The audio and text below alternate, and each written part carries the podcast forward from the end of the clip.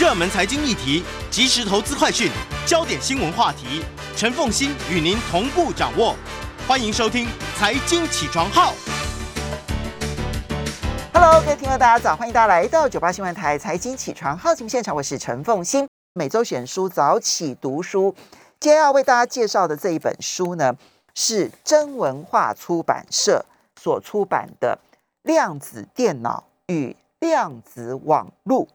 那么今天我们要非常谢谢啊，在我们线上的呢是中研院原子物理与光学组，也是红海量子计算的负责人张明显张博士，也非常欢迎 YouTube 的朋友们一起收看直播。嗯，其实今天这本书哦，它很薄哦，你知道，连同它后面的注解啊、附录啊，其实还只有一百一百六十几页而已哈。那那那后面还有很多是属于这个附录跟注解这样子哈。那可是呢，我必须承认，对我而言，它的阅读难度是相当高的。所以，我如果同如果是今天是财经的书哦，这样子这样厚度的书，我应该半天就看完了。可是这本书呢，我大概花了嗯，叫应该是两天的读书量哈，才把它看完。所以它不容易懂。可是我这边要讲的一句话是。它好好看，我越看到后面，我就觉得哇，好精彩，好精彩。那今天要非常谢谢张明显张博士。我想我们是不是能够先用简单的一段话，然后来说明这本书的意义？这本书的意义哦，嗯，呃，它呃，OK，它是一本科普的丛书嘛，哈。那所以说，呃，对一般人来讲，应该。是一个可以快速呃导览这个整个量子科技产业的一本呃入门书。那呃这个这个产业的发展呢，呃大概也有大概二十二十多年了，嗯。那所以说呃我想这本书的出现应该是可以可以帮助一些呃原本不在这个领域甚至没有这个物理背景的人，可以知道呃。呃，现在世界发生了什么事情？嗯，尤其呃，在量子科技呃这块领域，呃，究竟发生了什么事情？然后，呃，我们现在到底呃，到底目前呃，身处在呃哪一个点？然后呃，以及未来的展望等等。哎，好，至少他对于我这种文学组的学生而言，我认为我虽然不会看完了之后我就懂量子科技，但我看完了之后，我懂得如何去判断。所有科技公司告诉我的量子科技的突破到底是真是假？还有，那实质上面它可能对于这整个世界带来的天翻地覆的改变到底有多大？哦，那我觉得这点对我来讲是帮助很大的。对，那我们当然也必须要介绍一下这本书的作者阿米特卡特瓦拉，他到底何方神圣能够写这样的一本科普书？OK，嗯，诚实的说哈，嗯。我对这个作者的呃呃，就只呃仅的的认识仅止于这个嗯作者的在这本书上面的作者简介呃，以及我可以在网络上搜寻到的资料。OK，呃，毕竟这个作者不是量子科技领域呃相关的人员，对他不是大师级的，对对这个人并不熟悉哈。那有时候我们呃。做科学，做任何领域都一样，我们会希望知道一些八卦，科学的八卦。那个八卦当然指的是震惊的八卦，就是说某某某某呃研究人员在一些不经意的情况下发现了一个呃很很重要的呃现象啊，类似的。那呃这个呃对于这个作者而言，因为他就不是不是在这个领领域啊，所以说我就也没有他的这个科学的八卦可以报。那嗯，但是从我看到的资料呢，他是呃英国牛津大学实验心理学系毕业的。那目前是呃资深的记者、评论员、评论员，然后还有这个呃英国连线杂志的资深编辑，还有呃连专专栏作家。那他也获得一些奖哦，比如说呃英国科学作家协会颁发的这个年度编辑奖啊，然后也。获得过年度人物，然后被体育新闻记者协会评定为年度杰出科学作家等等。那他比较擅长写这个长篇科学啊，跟运动相关啊，尤其是结合两者的评论哦。所以从他的这个呃训练背景跟兴趣来看，那应该是特别专攻这个运动员的脑跟神经科学等等的哈。那他也有。目前看起来，他有著作有三本书，一个是运动员的大脑，然后再就是这本书《量子电脑与呃量子网络》啊，然后最新那本书叫《学艺呃战动》。OK，那我的想法是说，呃，他是名校，然后科学相关科系毕业，那又是采访记者、专栏作家，那而且得过写作奖，所以他的写书能力应该是不用怀疑啊哈。那他他是记者，他自然就可以采访到呃我们这个。呃，量子科技领域里面呃重要的人，那可以可以获得呃这些呃一手消息，然后呃又可以这个呃正确的把它描述出来，哦，所以说呃本书就我们把它当成是一个呃这个量子科技，尤其是量子计算这个领域的报道的话，那有一个得奖的记者或者是呃以及专栏作家来撰写，我想也算是恰当了。嗯。张博士，您自己啊，其实是量子科技里头的深入研究的人。他，因为他其实说穿了，他是一个外行人。然后呢，从外行人，但是，但我觉得记者有一个很好的一个身份，就是他可以不断的找到这个行业里头可能最顶尖的人，然后呢，问到自己懂了之后，再把自己所懂的东西呢，转译成为一般人可能比较能够理解的这一些事情。从你看他的书里头，以及他当然他这里面他采访的人，其实很多可能你都会熟悉，是这个科技界里头相当重要的人士。你觉得他的转译的过程有没有错误？你你认为是对的吗？呃，我认为是对的啦。嘿，至至少已经发生的事情，他他的叙述呃都是正确的。嘿，嗯，好，那我们既然要进入这本书，我们终究必须要先从。什么是量子科技？开始来说起，对不对哈？因为书中有一句话我印象很深刻，他说：“量子电脑，你与其说它是机器，倒不如说它是一股自然的力量。”哈，我们到底要怎么去理解这样的一句话？因为我最早的时候，其实我看到的讯息，我都会把它解读成为：啊，量子电脑就是一部，就是比现在的传统电脑运算能力呢多个几万倍啊，这个呃速度非常快的这样子的一个电脑。他说：“No, no, no, no，不是这样子。他其实真正的关键在于，他能够做到很多传统电脑你就算运算能力增加几万倍都做不到的事情，是这样吗？”OK，嗯，我们先从刚才那句话，量子电脑，呃，与其说是机器哈，它这边有一句话，与其说是机器，不如说是一股自然力量哈。我我们来看，呃，我们要怎么理解这句话哈？那呃，我们这么说哈，近代呃，比如说蒸汽机、嗯，汽车内燃机，然后电脑晶片里面的电晶体啊，甚至是飞机、火箭的喷射引擎等等，自然界并不存在，嗯，对不对？那这个东西的呃，能够被发明出来，当然是不能违反这些物理定理啊，哈，呃，那那但是呃，这些机器一开始自然界是不存在，而是人类发明了它们，OK。那对于量子量子电脑而言呢，它的计算能力呢，则是来自于我们直接操作呃量子系统的量子现象而来的。嗯，OK，操作量子系统，这个量子现象是自然界有的。是的，是的。嗯，那我我继续说哈，那量子电脑它的计算核心或者是计算引擎，其实是一个我们叫做波函数。嗯，好。那什么是波函数呢？我们知道微观力，呃，微观的世界哈，呃，像原子啊、分子啊，甚至是这个次原子的世界哈，啊呃，它是被这个呃量子呃力学的这个呃定律所所支配。嗯，OK，好，那呃对一个量子系统呢，它可以被我刚才所称的这个波函数呃来描述。好，那例如我们呃。熟知的自然界本来就存在的，比如说氧分子啊、水分子啊，那么它们呃这些分子都各自被他们的波函数所所描述。嗯，OK，所以他们的行为呢，就就是由这些这些这些波函数来来描述。那嗯，那量子计算呢，呃，他说它是一股自然力量，呃，原因就是因为我们是借由直接去操控波函数，呃，并且利用呃呃一些呃量子现象，比如说量子叠加、量子纠缠、量子干涉，嗯，以及量以及量子测量等这些量子效应，来获得我们所要的运算力，嗯。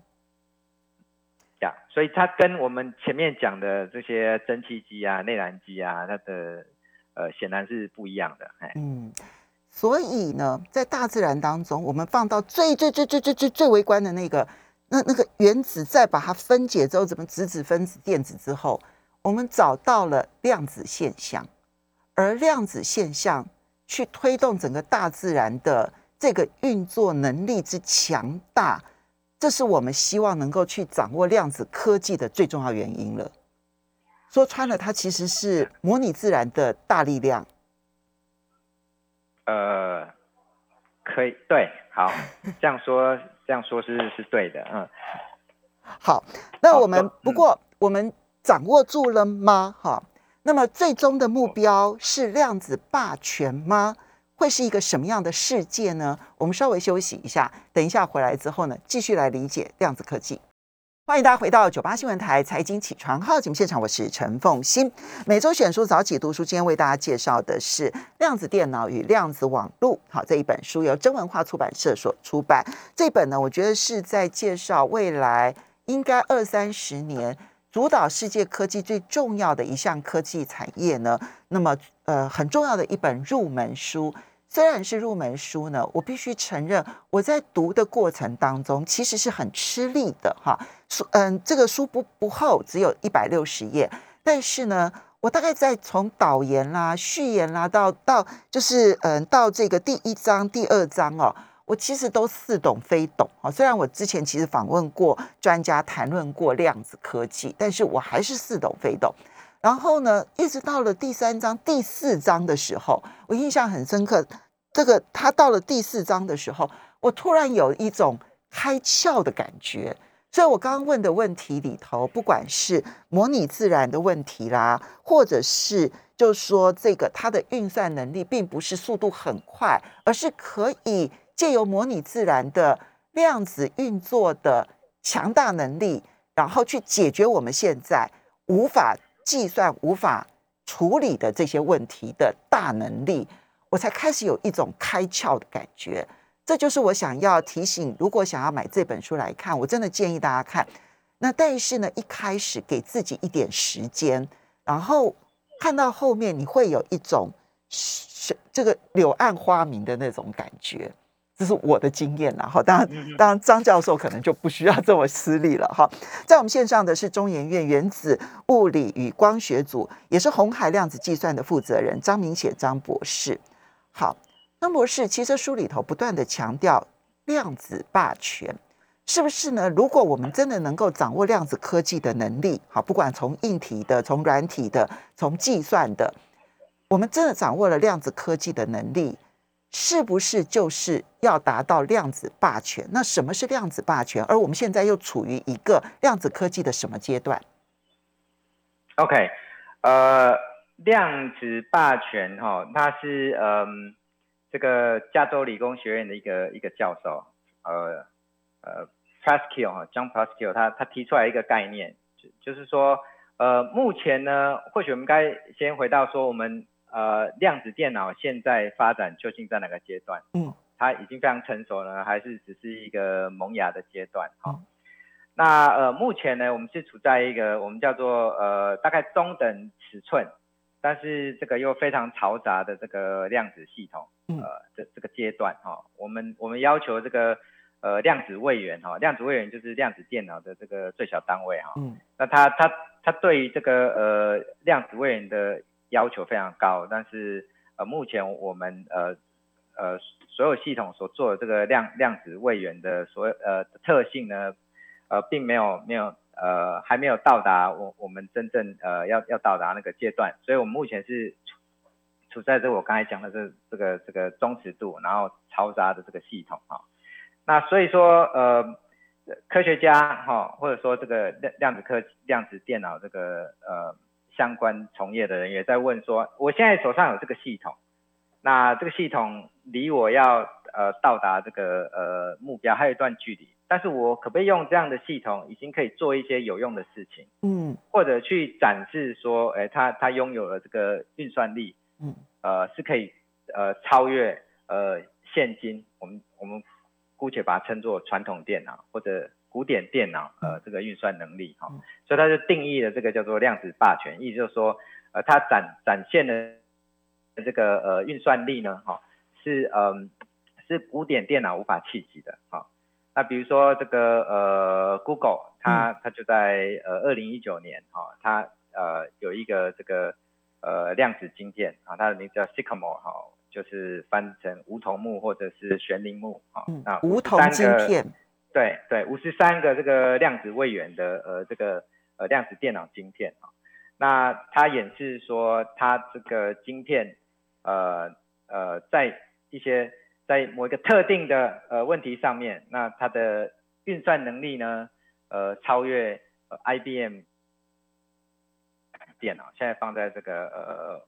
美国这个 Oak Ridge 呃。呃，Natural 超级电脑一台这个超级电脑啊，那它一开始 claim 说它呃两百秒的运算力就达到这个超级电脑这个一万年的这个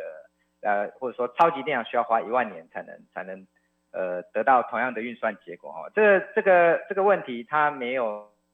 呃呃不太有实质的应用价值，但是至少它在这个这个问题上呢，嗯。它展现呃，它是计算能力是可以超过呃这个古典电脑。那当然，IBM 后来出面说哦不不不是一万年，大概二点五天。嗯。那后来又有人说呃，你只要找到一个呃比较聪明的算法呢，它它也不见得就能够达到这个这个量子霸权哈。呃，但但但无论如何，嗯，我刚才讲的这个叫做呃中尺度嘈杂呃量子系统啊，我呃我们我们呃。就说，已经可以用这样的系统来来来证实，在某些特定问题上，呃，它的运算力是超过呃古典电脑的哈。嗯。那那比如说，你说五十三个呃量子位元呢，对 IBM 来讲，也许它算二点五天一天，那这个不算是霸权，因为这还是在合理时间内可以算出来的。对。所以霸权只是说没有办法在合理时间，比如说一万年中，呃，你才能得到运算结果哈，那个叫做量子。霸权，那这个霸权，这个这个听起来呃并不是那么好听，那也不是所有公司都喜欢用这个名词哈，所以他后来把呃 rephrase 成呃量子优势哈，嗯，那比如说二零二零年呢，还有二零二一年，那中国有呃有一个这个量子科技的呃呃专家叫潘建伟，嗯，潘建伟院士，那他带领的团队呢，他们用这个光量子呢，也也实现了呃所谓的量子霸权或量子优势。啊。他们呃在二零二零年用用了七十六个光子哦，那来演示呃，他做了一个叫做量子弹珠台，弹珠台就是我就是打弹子这样子，我打打一颗，然后就就打出来。刚刚呢，其实呢，张博士呢所提到的几个问题，一个是。因为呢，Google 呢，它曾经示范了一个梧桐晶片。那梧桐晶片的大小大概只有一个我们的手指甲的那样子的一个大小，五十三个位元量，五十三个量子位元，那么少量的一个量子位元。那 Google 说呢，这个晶片，这个梧桐晶片呢，它就可以做到的运算能力，就它两百秒计算出来的结果，超过了 IBM 现在最厉害的 Super 电脑呢，超级电脑一万年的计算能力啊。那当然，后来 IBM 是讲说说没有那么久了，我我们大概只需要花二点五年。可是你就知道说，这么小的晶片运算两百秒，IBM 自己承认要运算二点五年，你就知道那个不管你叫量子霸权或量子优势有多强大。但是刚刚这一个张博士要继续叙述的是，其实只是你你能够比你预算的更快。这不叫做优势，也不叫做霸权。现在的状况是有很多是只有量子科技才能够做得到的事情，你的超级电脑做一万年也做不到的事情，是这样吗？张博士？哦，OK，抱歉，刚才联想有一点问题哈。对。呃呃，对，如果说以以量子霸权定义，就是你在特定在某个问题上面你展现的这个运算能力是呃古典电脑在合理时间内都都没办法达到的哈。嗯。那呃我们刚才讲到说呃后来这个中国这个呃合肥科技大学那潘建伟潘建伟量量子弹珠台哈或者我们叫做波呃波松 sampling 哈，那是用七十六个光子在二零二零年到了二零二一年已经已经拉到了一百一十三个光子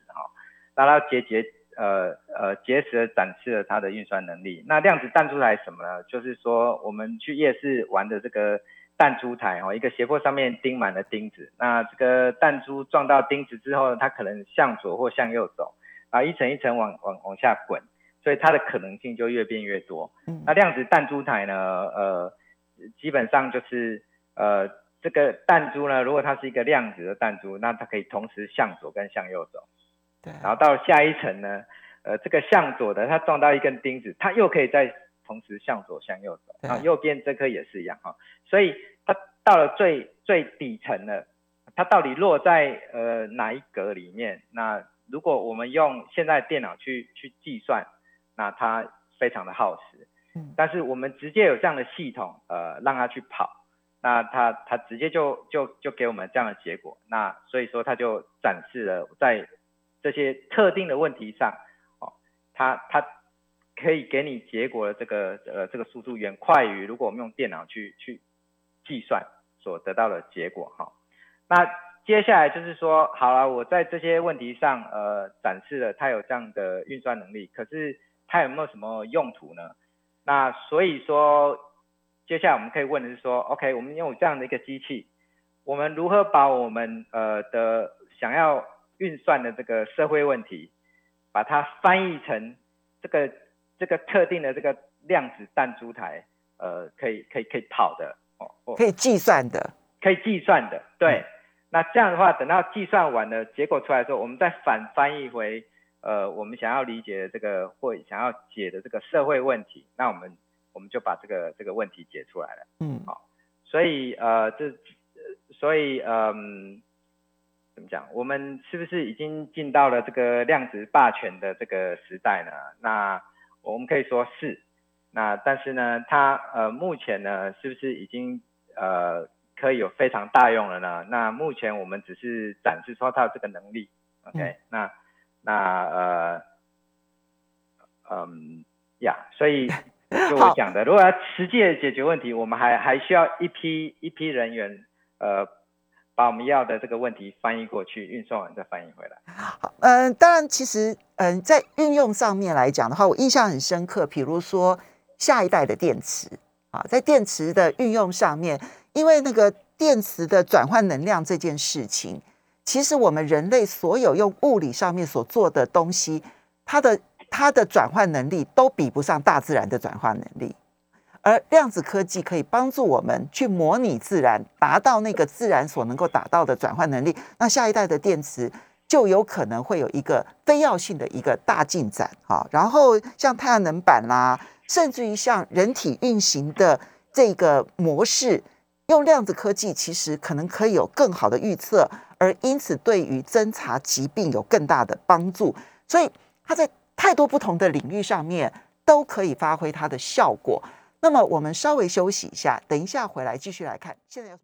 欢迎大家回到九八新闻台财经起床号节目现场，我是陈凤欣。那么每周选书早起读书呢，为大家介绍的是量子电脑与量子网络。在我们线上的呢是中研院原子物理与光学组那么的这个张明显，张明显张博士，他也是红海的量子计算的负责人，也非常欢迎 YouTube 的朋友们一起来收看直播。其实书里头有提到一个，我觉得这本书对我最大的帮助是什么？因为现在量子科技真的是太热门了。然后，其实，在投资圈里头，其实这个话题也变得非常的热。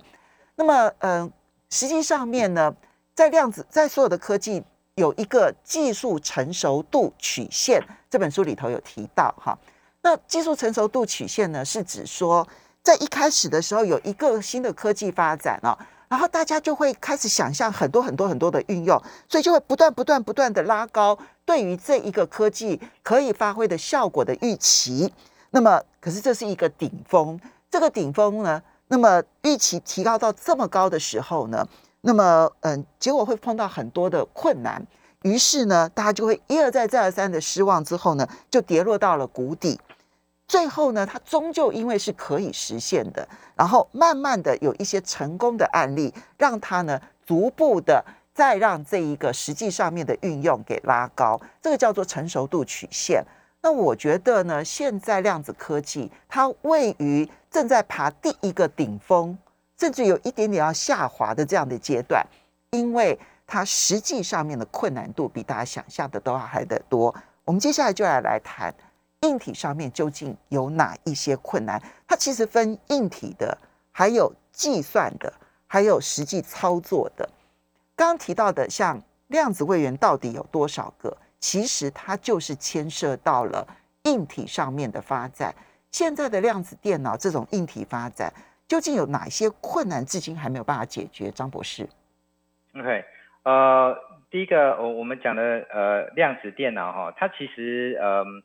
严格说，它它的运作模式跟古典电脑呃不一样，那所以说它也不是真的完可以完全拿来取代我们现今的古典电脑。它会它能够做的事情呃也也也就那么几样，但是有偏偏都很重要，比如说呃破解密码的能力啊，哦，然后模拟自然的能力可以帮助我们呃呃呃去发展新的材料。嗯，那那呃但是呢，这个量子电脑它它的硬体。要求是第一个，我们要求这个量子位元数目要多，嗯，然后而且它又可以运算够长的时间，嗯，OK，所以运呃运算的运算的这个呃我们叫做嗯嗯，就是逻辑运算的次数跟这个呃这个呃量子位元的这个数目哈，那。呃，这个乘积是比较有意义的，所以说不是说呃这个量子位元数目多就比较好。刚才呃主持人有有提到，因为有量子干涉嘛，它的它的呃呃品质，好，那呃现在就是说，嗯，我们有几个熟知的平台，比如说用超导体、用光量子、用原中性原子，哈，那甚至是用用半导体来来实现这样的硬体，哈，那。不同的系统，他们呃有有不同的不同的优势，但是要同时达到我刚才讲的数目又多，然后它的它的运算呃运算的这个这个次数又又要长这件事情，目前呃还还还我们还没有在那个那个阶段，嗯，那那所以说的确刚才您您看到那个那个那个曲线那个呃。就是那个叫做技术成熟度的期望跟它实际的这个呃 performance 啊那个曲线，那嗯的确现在还还没有办法到达我我们希望，比如说可以可以破解这个这个密码的能力啊，嗯，那它难的呃原因就是呃我们的量子呃系统，我们之前讲说呃它无零是一个自然力量，那在在一开始物理学家把它当成一个现象来来来。来研究，后来才渐渐理解到，它可以被当成一个资源来用。嗯，OK，那这个资源持续的时间呢？呃呃，就是呃，就量子呃效应能够持续的时间呢？我我嗯，基本上是是有限的哈。那呃，自然有有一股这个趋势，让这个呃量子现象消失哈。那个我们叫做退相干哈，或者 decoherence 这个时间哈。那嗯，所以说呃，目前呃，我们需要呃足够长的时间，而且呢，这个位员之间呢又能够同时协作，呃，这件事情呢，目前啊，我们还还没有到达那个那个那个阶段，够成熟，对。时间的关系，我没办法讲得很详细。好，没错，其实这就点到了一些问题，在硬体上面，刚刚讲了好多路径，正在努力的希望达到那一个，它既可以有比较大量的位元，然后它又可以解决这里面的干扰的问题，让然后同时又可以解决退相干的问题，使得它可以运算的时间又足够的长，然后同时呢，它的计算的品质又要够好。这件事情在硬体上面好多条路，但是呢，还没有一条路百分之百能够达到成熟。这就是你看到有这么多条路，大家各自去努力，就知道它的困难度很高。可是，即便在硬体上面没有突破呢，事实上，它在量子计算，光是利用演算法，它已经可以解决很多问题了。这个部分可以来帮我们解释一下吗？哦，解释啊，OK，嗯。我认为啦，哈，就是说，呃，这，嗯，量子电脑呃，它电拿来做呃解什么问题是最合适的哈？那其实呃有一个呃大物理学家叫费因曼，那他在一九八零年初他就提出来说，呃我们要去呃呃去解出一个这个呃呃分子啊呃的主态，或者是去理解这个化学反应这件事情，如果我们要用呃现今的这种古典或传统电脑去去算，其实是非常没有效率的。嗯，所以如果我们有一部呃量子电脑专门来做这件事情，或我们叫做量子模拟器，那它才是解决这个问题最适配的。嗯，的的机器。好，那所以说呃，我们刚才讲说量子霸权，量子霸权，那呃大家认为说只要一个系统它可以超过五十个量子位元，啊高品质的呃量子位元，然后它可以超过五十个，那基本上它就可以。展现呃不错的呃很好的这个运算能力，尤其是如果超过一百个位元，好，那它它基本上呃它能够展现这运算能力，应该就可以呃就可以超越这个呃古典的这个超级电脑哈。所以说呃短期之间内呢，我我认为它呃最有用应该还是在于这个呃呃模拟自然。那模拟自然言下之意就是我们把它拿来做这个材料科学，然后理解这重要的这个化学反应，或者是做这个药物分子的设计呢，它应该是会会最容易有突破的。嗯，所以刚刚提到的材料啦，或者是药物的分子，现在其实大部分都是用实验室的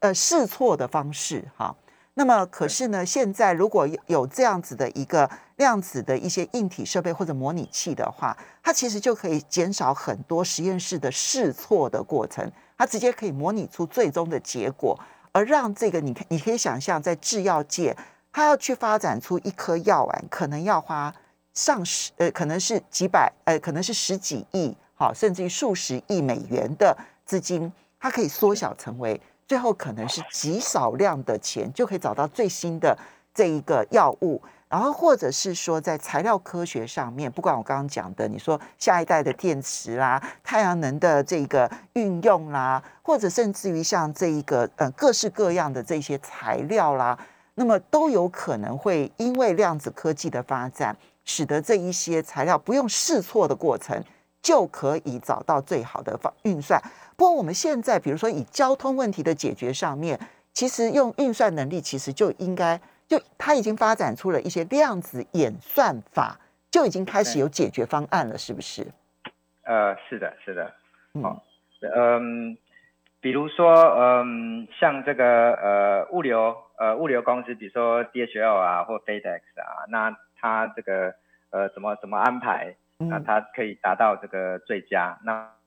或者是说我们有一台车子，比如说要要要开到这个呃北京机场，那它有很多道路可以可以可以到那个机场，但是这些道路呢，呃呃它的道路交通状况它也是动态的，嗯，好，那那所以说我们如何呃利用这个演算法，可以可以呃找到一条呃呃最短时间内可以可以可以到达这个机场，然后赶上飞机这件事情。那呃，我们可以可以呃，这就很像是说，嗯，我们在找一个一个系统的这个呃最低最低能量没错，或者说这个叫做最佳化的问题。那我们